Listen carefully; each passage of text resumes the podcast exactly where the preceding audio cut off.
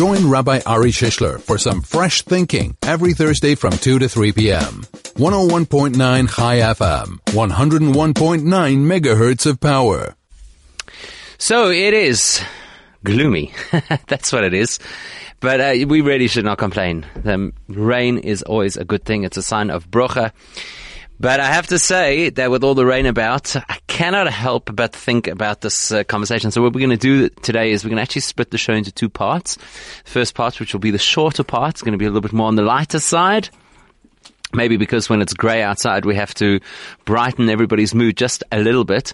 So I cannot help but think as we're watching this rain, this persistent rain that's just apparently not going anywhere so quickly, and looking at the fact that in the northeastern United States, they have welcomed spring with a mega snowstorm. In fact, I know somebody I saw yesterday and I was like, why are you still here? Weren't you supposed to go back to the States?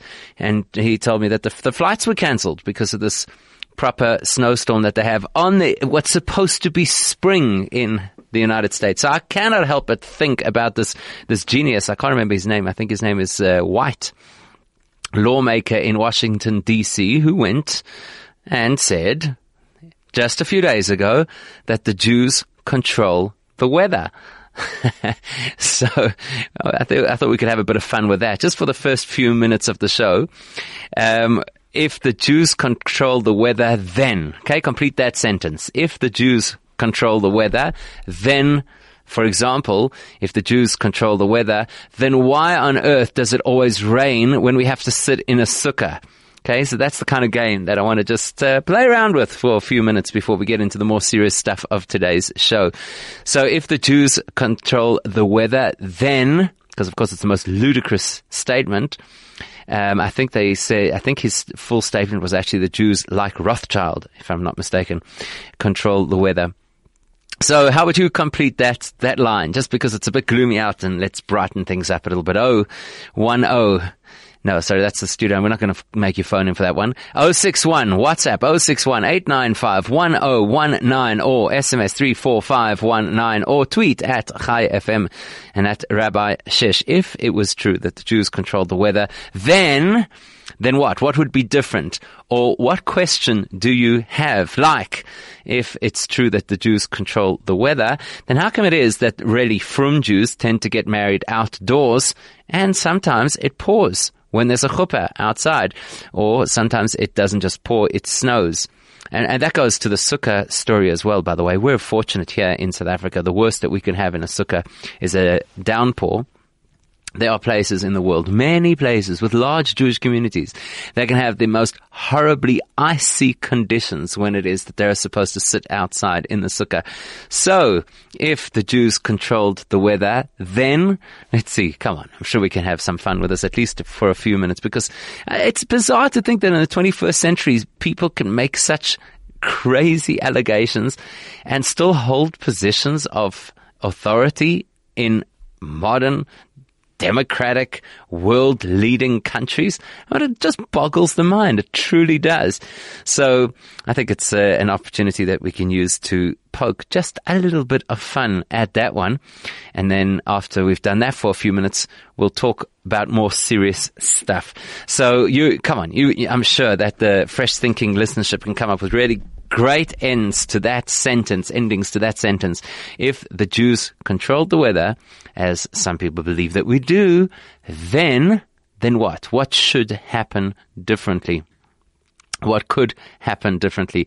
Here's an SMS that says, then you better watch out. I would not start with someone that can control that. Yes, of course. I like that. Very nice. Unsigned, unfortunately. You've had a good, good one. Yes, if we control the weather, then watch out because who knows what we could do to you.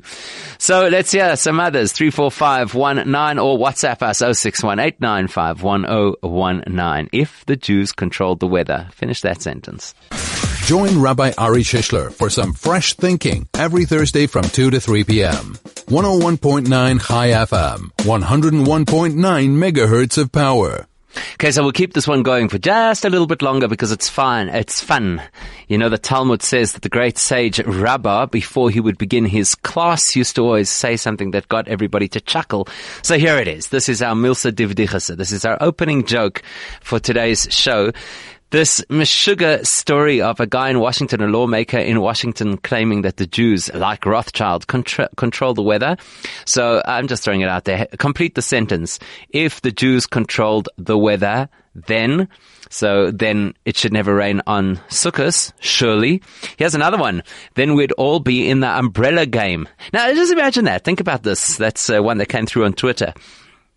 Think about this for a minute. Everybody claims the same kind of conspiracy theorists who'll say that the Jews control the weather will also be the ones who say that the Jews have all the money. So then, logically, um, the umbrella game should have been a typically Jewish business. I've never done any research into this, and maybe somebody out there knows about it. How many Jewish umbrella manufacturers are there? That would be a great business. Could you imagine if you could turn on the rain and then sell umbrellas? Yes, that would be a good one. Uh, another one that's come through over here on Twitter, I suppose it's related, it's actually from the same person, is Jews would be in the sunscreen game. Right, flip side of the umbrellas. So there's there's a great way to make a lot of money. So I suppose you could say if the Jews controlled the weather, then we'd be making a profit off it. So yeah, absolutely. How could it be that people could be so in today's world so sugar, so uh, misguided? And then again, maybe they have a point. Well, this guy or whoever he is made the comment that the Jews control the weather. Maybe he does have a point because certainly in our prayers, we have a lot of prayers around the weather. Prayers that we're supposed to say every single day. In fact, in just over a week from now, next Shabbos, first day Pesach, we're going to switch the prayer from the rain prayer, which we've been saying now for six months, which is every single day to a, acknowledge God that He is the source of rain, and B, for just less than six months, to pray, in fact, that He gives us rain. So we've been doing that. We're going to switch actually to the prayer for dew. That's what happens on the first day of Pesach. So maybe we do control the weather. The Talmud tells a story about somebody called Choni Hama Agel. It was just a couple of days ago. That's the anniversary of his big event. Choni Agel means Choni, the circle maker. And there was a dire situation in Israel at the time, as often is the case. There was no rain and everybody was panicking. And of course they needed rainfall. So this fellow Choni drew a circle in the ground, stood in the circle and said, I'm not moving from the circle until it rains. And almost immediately there was this light, light drizzle and in typical Jewish fashion, he said, that's actually not good enough. I'm not going to leave the circle until the rain is more substantial. And next thing, torrential rain. And he says, not good enough. I'm not going to leave the circle if the rain is going to be damaging. It needs to be good and healthy and wholesome. And it has to be a soaking rain. And he got what he asked for. And the Talmud tells that story. Now, what's interesting about it was just the anniversary, just a few days ago was the anniversary of that particular event. Many centuries later, the Lubavitcher Rebbe spoke on that date and said, well, the Talmud does not tell us stories just for fun. If the Talmud is going to tell us a story about a man who effectively did control the weather, because that's the, the story. And by the way, it's not the only one that the Talmud tells. Talmud tells a story about a fellow called Abba Sikra, uh, similar but different period in Jewish history, and how there was this terrible drought in in Israel at the time, and the sages came to Abba Sikra and they asked him to pray for rain, and he was like, "Me? Why are you coming to me?" Kind of pushed them off. Then he quickly went up to his roof. Remember that many of the homes in Israel still today have flat roofs. So he went up to the flat roof and he started to daven. And they say that he davened in the one corner, he prayed in the one corner, his wife prayed in the other corner, and the storm clouds actually gathered on her side, but that's subject for another conversation. Came dashing downstairs says, Oh, thank God, rabbis, you can go home now. You don't need me anymore. Looks like it's going to rain. so there are these stories of people who clearly were able to influence the weather. So as I said, centuries after this event, in other words, a couple of decades ago, the Lubavitcher Rebbe spoke on the anniversary of Choni Agel's story, where he stood in a circle and, and prayed until it rained, and said, the Talmud does not tell us these stories just for entertainment value or so that we can be able to share a bedtime story with our children. These stories are there in order to teach us that we might wield a little bit more power, a little bit more clout than we think, and that we do have a direct line and we have an address. And if we need to pray, then we should pray. And if we uh, are going to pray for rain, we shouldn't think of it as begging. We should think of it that we're empowered, that we have a means by which we can actually have some influence. So there's maybe a little bit more of the serious side of it. Here's another tweet. I had it in front of me a second. There we go. Here's a, tre- a tweet from at Wonder Co-op says in response to this concept that the Jews control the weather. So it's not a, it's not exactly a completing the sentence, which is what, what I was looking for.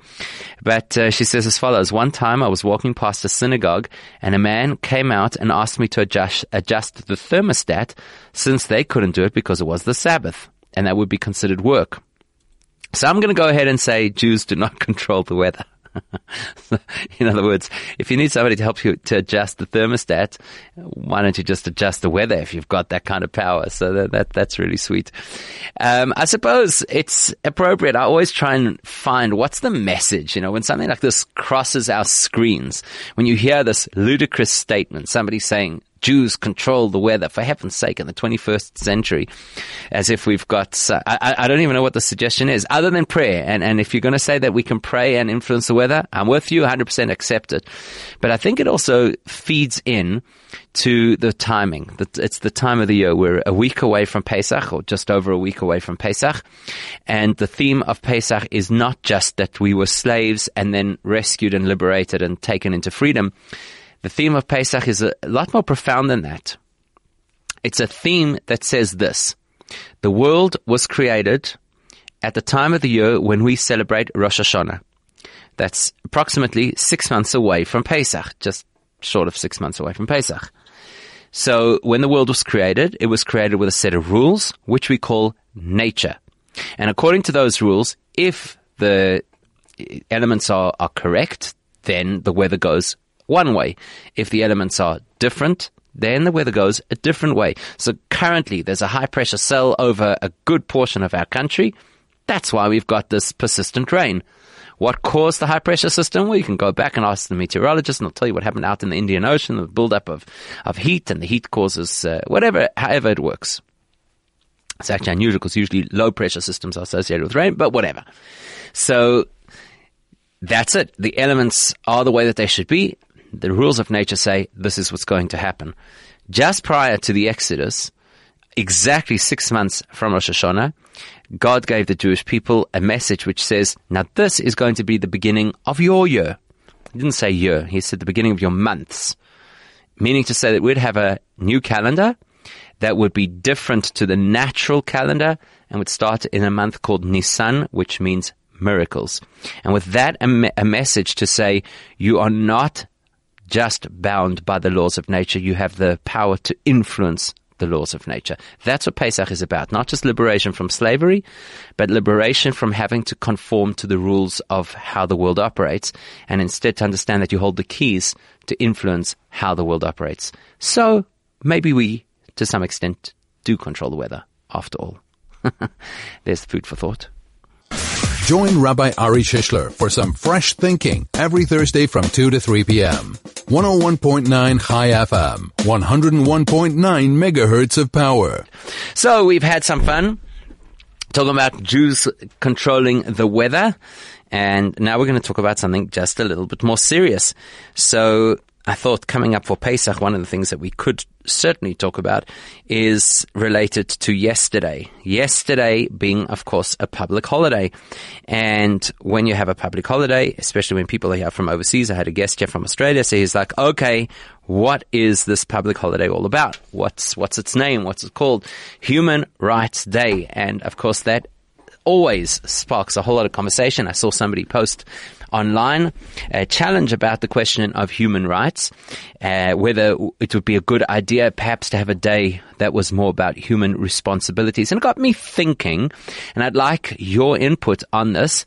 Uh, I'd like you, if you've got a thought on the concept of human rights, would you say that the Torah speaks about human rights. So, and if you are going to say it's not a yes or no, then can you give an example? Does the Torah speak of human rights? Does the Torah advocate for human rights. I know we had this conversation once before on air, maybe from a somewhat different perspective. So I, am going in a particular direction with this because there's a there's a particular aspect or, or angle that I'd like to share with you. But first, I want to hear what people have to say. And as always on Fresh Thinking, we we, we get all kinds of interesting perspectives and, and all kinds of interesting angles. So just just for a second, if you could think about it for a second and let's see if we can identify anywhere within the Torah that advocates for human rights or speaks specifically about the need for human rights or the obligation to respect human rights or anything along those lines. And there's quite a bit that you could use as potential resources for this. So I'm really interested in what you have to say. You can SMS 34519 WhatsApp 0618951019. You can call 010140302. Okay, let me make that easier. It's easier to remember the number this way. 010140302. Okay, that's the number if you'd like to call. And as always, you can tweet at Chai FM. You can tweet me directly at Rabbi Shish. So I have a particular direction I'd like to go with this conversation. But to start, let's just start with this question. Do you know a place in the Torah? Can you bring any evidence from within Torah to say that uh, we advocate for human rights or that we believe in human rights? Ooh, some people going a little bit political over here. Okay, I'm not going to, not going to take that bait. Not going to go down the political route on this one because uh, there always are, I suppose, political angles on any kind of a topic. So we're just going to leave that. That's the first comment that's come through. Going to leave it for now. I guess we'll talk about it uh, personally. And then on Twitter, I see uh, Eva says, sure. sure, as in, sure the Torah speaks about human rights? Great. Can you give me a source? An example? Something. Just some kind of a reference in the Torah that would support that opinion. There's an SMS up here, but I believe that this relates to, um, actually nothing. it's nothing that I was talking about, about Israel and prejudice. Okay, let's leave that for now. Uh, especially because they're all funny characters that have come into that SMS, so it's not even fully readable. But let's stick with this: human rights. So, is there? Can you can you quote? Can you reference an example or a source in the Torah that speaks about human rights? Shouldn't be too hard, I don't think, or maybe it is. So it's a topic which is very much on people's minds at the moment, or should be, not only because yesterday was Human Rights Day, because it's something we should think about on, an, on a regular basis, from whichever perspective you take it. And, and I'm going to take a particular perspective, which I'll share with you shortly. But I first want to hear if anybody can just, just reference, come on, an example somewhere, somewhere in the Torah where it talks about human rights. Now, of course, we know that throughout the Torah there is a tremendous amount of reference to looking after people to welfare, to the rights that people have to be protected, to be safe. I'd like to explore all of those things in the course of this conversation. There, there, there are a couple of reservations that I have personally about the, the whole way that the human rights story is told or sold. So maybe if we get a perspective from a Torah's perspective, maybe it will help us to unfold or to put to bed some of the issues. Here's uh, a tweet that says, I believe that human rights are a cornerstone of Western civilization. Judaism is more about obligations. So I'm not quite sure how to understand that tweet. I'm not sure if that's an endorsement and saying it's a good thing that Judaism is more about obligations. And, and again, I'm looking for examples. Could you give an example? I'd love to to hear an example because we could talk in generalized terms. But then to say that human rights is a cornerstone of Western civilization, I'm not quite sure if that tweet means to the exclusion. And it's an interesting Twitter handle at Jewish Connectivity. I, I don't know if that's local necessarily. But it is it's it's just interesting to me to say that human rights is a cornerstone of Western civilization. Do you mean to say to the exclusion of Jewish civilization that it's not a cornerstone of Jewish civilization? Just curious. Like to understand how people see this and how people interpret it, because I do think that there are all kinds of uh, of angles and perspectives on this. Quite a long message over here. Quite a long message. I don't think I'm going to be able to read through all of it, but here's from Arno so Arno says the Torah demands of us justice, justice shall you pursue. And traditional Jewish responsibility includes the safety and welfare of the stranger, the different, the weak, the convert, the widow, the orphan. And does it not so what does it not say what is hateful to you, do not do to your fellow? So that's that's really interesting information. I need to unpack. There's more. There's more in, in that string of messages. Uh, let's unpack that a little bit. When it says tzedek tzedek tirdoif, that you should pursue justice. Let's just take that. It's a great reference. That's what I'm looking for. Examples in the Torah. It's a great reference. It tells you that you should pursue justice. Is that the same thing as saying that people have human rights? Maybe the result will be the same, that people's rights will be protected, and that's fine. But is that in fact saying the same thing? So Arno is saying, my question was, can you give a, a, source in Torah or an example in Torah where it talks about human rights? And his example is justice, justice shall you pursue, which is a, a very interesting line because it fits into a larger context. There's a context about all kinds of rules that apply to the courts and to the effective running of a society. And needless to say, eh, eh, Arno makes the point about looking after the orphan and the poor I don't hear necessarily in any of that that it's about their rights. That sounds very much like the Jewish connectivity tweet that says it's about our obligations. You shall pursue justice. It's telling what you need to do to protect society. It's not telling us what society deserves or what individuals deserve. And I think that's where a lot of this conversation hinges. It's a question of whether this is about what's coming to you, your rights, or whether it's about what you're obliged to do, your responsibilities.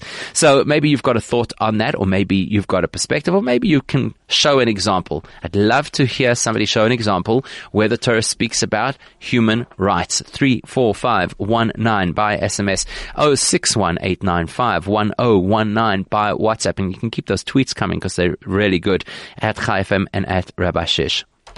Now this really is fun. This is really fun. It's become one of the most anticipated events of the year, and this year it could be you who takes thousands of rands of groceries home for Pesach, gratis, free, and for nothing.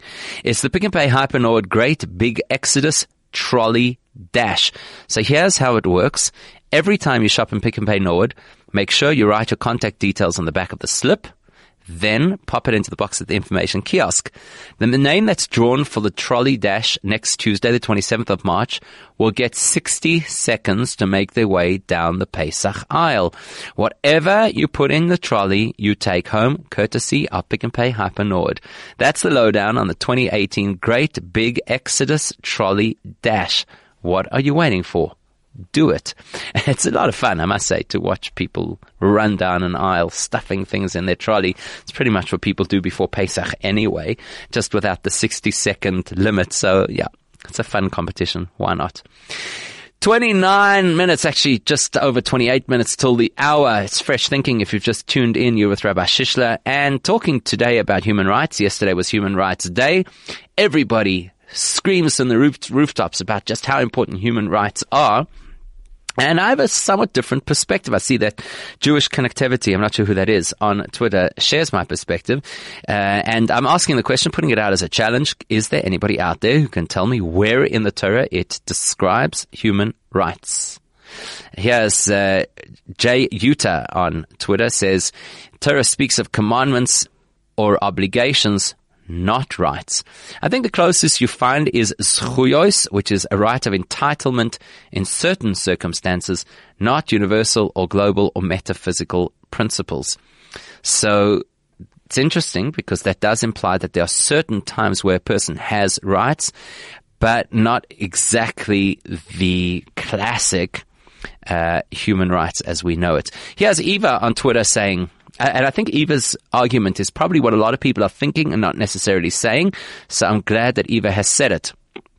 Eva says, God created us in equality, loves every one of us uniquely, and protects us as his pupils. Isn't this the basis of human rights? Okay, interesting. So I'm going to read that again. Eva's tweet says, God created us in equality, loves every one of us uniquely, and protects us as his pupils.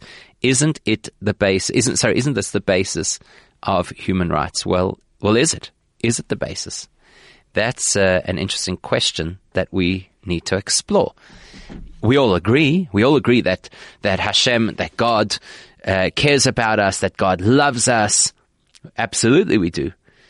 Does that necessarily translate into human rights. You know what it reminds me of a little is when people speak about how we are created in God's image. It's true. It says that. It's a biblical verse. It's not something that anybody can debate. If you believe in the veracity of the Bible, then you believe in the line that says, Elokim Adam, that God made us in his image.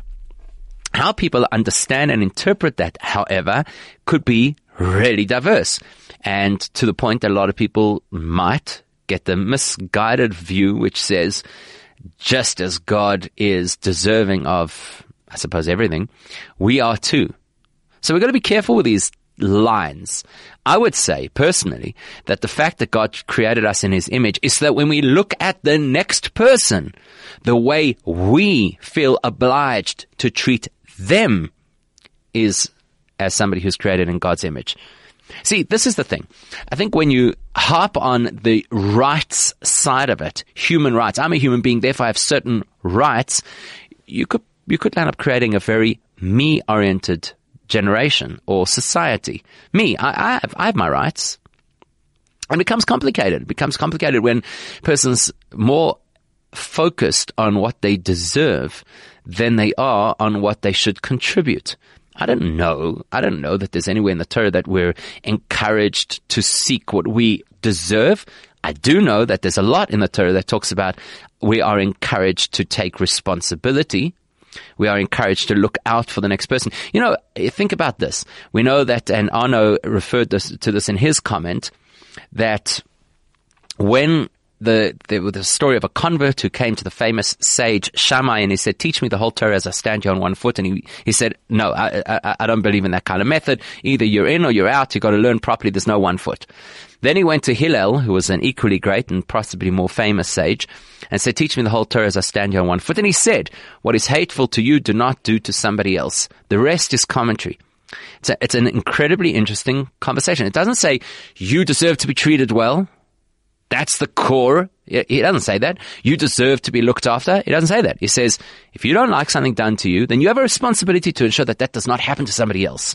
It's like almost the exact opposite. Instead of creating a me orientation, which I believe is what happens often when we talk so much about human rights, you create a we mentality, which is, I have a responsibility to you, you have a responsibility to me. My responsibility is to look after you, not to look after me. If I'm all obsessed with my rights, then really what I'm saying is my responsibility is to look after me and to make sure that you look after me too. Don't know if that works. WhatsApp here from Cynthia says there are so many levels to human rights. Many people are done. Uh, many people are done. Not sure. Let's try that again. There are so many levels to human rights. Many people are done, but on a level so abstract and are never given back the rights that they have lost. This sounds abstract. It is. We need to think out of the box to fix this, fix this and stop labeling everything. I'm not quite sure exactly what we need to fix. Let's try that again. Many, many people are done out on a, le- done out on a level so abstract that they're never given back the rights that they've lost. Aha. Okay. I think I'm understanding. So, you know, some people have had such a rough ride that you you can never compensate them for the rights that they have lost. And we need to think out of the box how to fix that. Okay. Good. Nice message.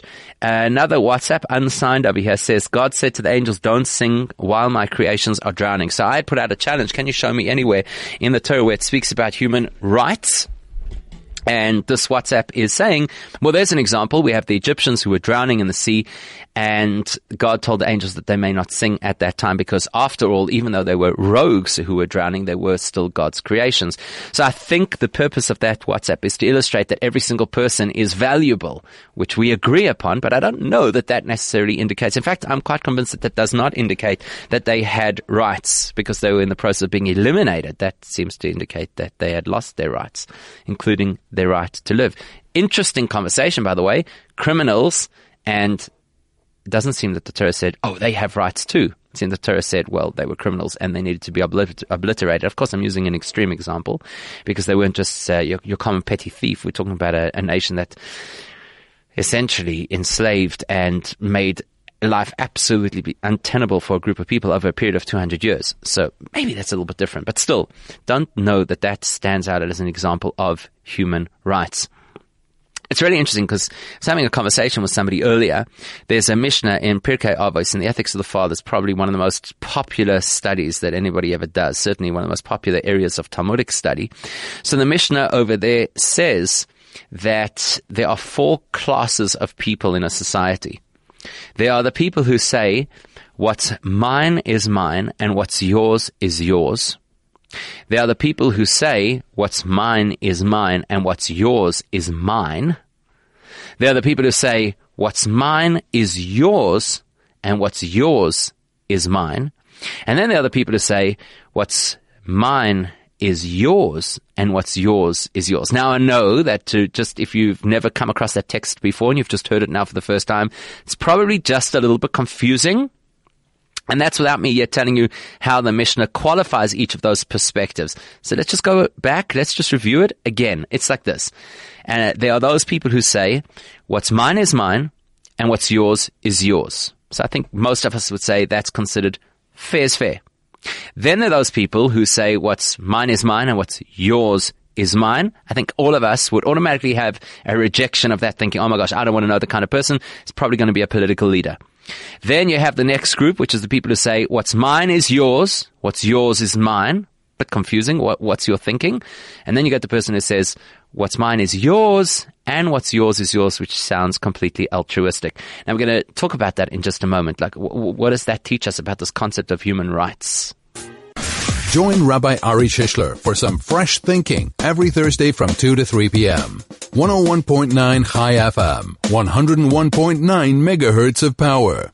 Okay, so talking today about human rights and uh, trying to discover, I'm I'm pretty convinced it doesn't exist, but if you can prove it, I'd love to hear it.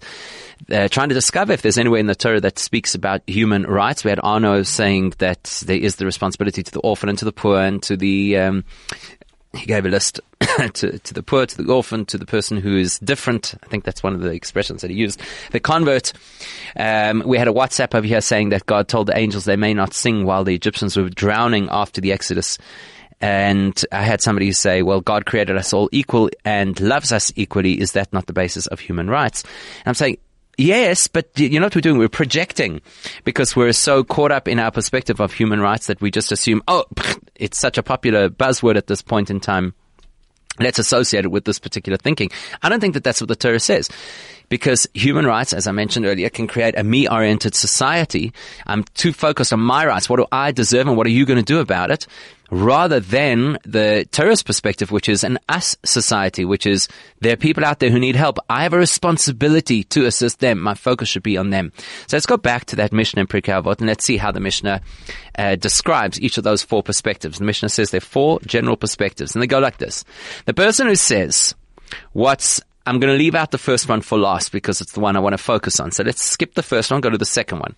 The person who says, what's mine is yours and what's yours is mine is an ignorant perspective. So maybe some people say that that's socialism, essentially. You know, we're all going to share, everyone's a happy family, and nobody owns anything. Or as some of the commentaries point out, it's basically a person who says, I'm here to help you. But then I anticipate that when I need help, you'll be there to help me. So we say that's an ignorant perspective. The person who says what's mine is mine, what's yours is mine, is that's clearly an evil perspective. I mean, that, that's you cannot build a society, you cannot build a community on people who think everything is for me. Your stuff is for me, my stuff is for me. I mean, that's just a narcissist, and it's not tenable. The person who says what's mine is yours and what's yours is yours, that the Talmud calls a chassid. That means somebody who goes beyond the requirement of the law. That's somebody who is uber dedicated to other people. Almost as if to say, that's the ideal. That's what we want. We want people to be focused outward because we understand how dangerous it is when people start to think about themselves, prioritize themselves first. All manner of distortion can come from that. Which brings me back to the first one. So the first one is the person who says, what's mine is mine and what's yours is yours. The first, there's two views in the Mishnah about how you understand this. One view is that's ordinary, that's normal, that's what you and I would consider fair. The other view is that is the attitude of the city of Sodom. Now remember Sodom? Remember Sodom and, and Gomorrah? Remember those cities that were so amoral that eventually God literally flipped them upside down and totally destroyed them and, and Lot and his family got out by the skin of their teeth only because he happened to have an uncle who was like really dedicated to God in the form of Abraham. So that's what got him out of Sodom. What did the people of Sodom do that was so bad? Well, according to this one view in the Mishnah, what they did was they said, What's mine is mine. What's yours is yours. What's mine is mine. And in fact, the order in which they said it is also quite relevant. There's an old Hasidic saying that when Hasidim used to speak to each other, used to say, this piece of bread, we're talking a time obviously where resources were very scarce. We're talking in Russia. We're talking either under the Tsar or under the communists. Either way, Jews were not living it up. And one Chassid would always say to the next Chassid, this piece of bread, and possibly the only piece of bread he had, is yours as much as it is mine. And they emphasized yours first. The orientation is you. I have a responsibility to you. Yes, I have a right to eat. Not only that, I have an obligation, by the way. As far as the Torah is concerned, I have an obligation to protect myself. Absolutely. I have an obligation to protect myself against attack. I have an obligation to protect myself against starvation. I have an obligation to protect myself even if it means that the next person might not survive because I'm looking after myself. That's not my right. It's my obligation. I owe it to the God who created me, who put me here. I owe it to him to protect my own life. It's not my right. It's my responsibility. But let's take this uh, one step further. Let's take this from the perspective, what's mine is mine. Sheli, sheli. What's mine is mine. That's a person who's actually taking an angle and taking a, a view on life, which says, I come first. That was the nation of Sodom some of the most corrupted people ever in the history of the world. All of that corruption started with what? What's mine is mine. I deserve. And that's where I start. I start with what I deserve. That's my first point of departure. Then we'll talk about what you deserve. Sounds really nice on paper. I'm sure that they had a wonderful guide of ethics or whatever they had in Sodom because they believed very strongly in their principles. And it ended with a society that collapsed. It ended with a society that people would literally not help each other. If they caught you sharing, they punished you for it because every person had to look after themselves and every person and, and we, we, don't want you to become a burden on our society because you're helping other people and you're giving away your resources whatever the particular issues were that they had at the time it's phenomenal it's an incredible insight and I'll tell you another insight, which is really interesting in this context. So we're just over a week away from Pesach. Pesach is essentially, if you think about it, the commemoration of the very first time in history that people who were allowed no human rights, they were slaves, were freed. Just pause about that for a second. So if we had to translate the Egypt story into modern context, we would say that Egypt was guilty of horrendous human rights abuses against an entire population over a period of 210 years. In today's world, they would have been raked over the coals in the UN. They would have been the pariah of the world. Now comes this moment of liberation. That group of people who had been stripped of all human rights, who'd been stripped of their own humanity, let alone their rights, who literally couldn't even own anything of their own. That's what a slave is. Whatever you have belongs to the, to the, the slave masters. And the next thing, they're free people. And when the Torah tells us that story, it's amazing. Not once does Moses turn to the Jewish people and say, you have the rights to liberty. Not once does he turn to them and say, you have the right to self-determination. We'll do that today. We'll project our 21st century goggles onto the story of the Exodus. But read the story of the Exodus. Never says that. Not once. Not once does Moses go to Pharaoh and say, my people have the right to sovereignty. Not once does he say, my people have the right to be treated decently. Not once does God say to Moses, my, my children, that nation who I've chosen to be this chosen people, not once does he say they have the right to be free. Isn't that fascinating? Instead, the entire narrative of the story of the Exodus, which most people unfortunately miss, is summed up in a word. Everybody knows that Moses went to Pharaoh and he said to Pharaoh, let my people go. Shalach es ami. And everybody forgets the next word in the sentence. It somehow didn't get through to the English translation. God says, Shalach es ami, send my people out, v'yavduni, that they may serve me. Not that they might celebrate their own rights, but rather let them free so that they can undertake their obligations. It's an interesting thought. We should discuss this at our Pesach Seders next week. What do you think? 34519 if you'd like to still get an SMS in before we wrap this up. Otherwise, WhatsApp 0618951019. Join Rabbi Ari Shishler for some fresh thinking every Thursday from 2 to 3 p.m. 101.9 Chai FM, 101.9 megahertz of power. Okay, so there we go on Twitter. Daniel saying, that's right. The Torah says nothing about human rights, but everything about my obligation to give those rights to others. So there we go. It's interesting that a couple of people have picked up on exactly that theme. I think as we go into Pesach this year, and it's uh, literally, then it's around the corner. Hope that your Pesach things are all running well. As we sit at that Seder next Friday night, I think it's a great conversation to have around the table.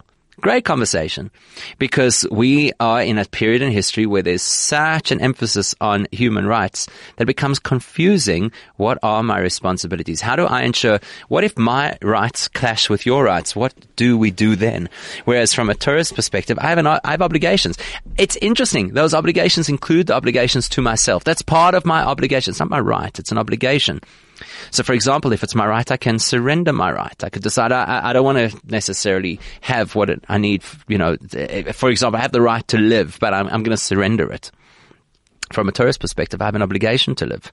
I didn't choose to come into this world, so I don't really have the right to decide when that ends.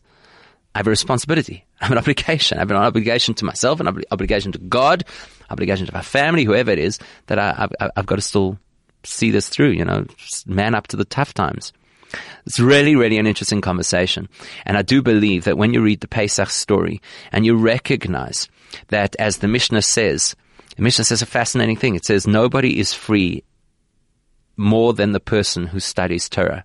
And you think, what are you talking about? The Torah is so loaded with all kinds of restrictions and all kinds of obligations. And the answer is, well, but that's exactly freedom.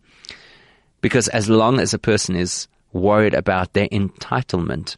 As, as long as a p- person is concerned, am I getting what I deserve, what I should be getting, what I have the rights to get? It's hard to be free. My life is in other people's hands.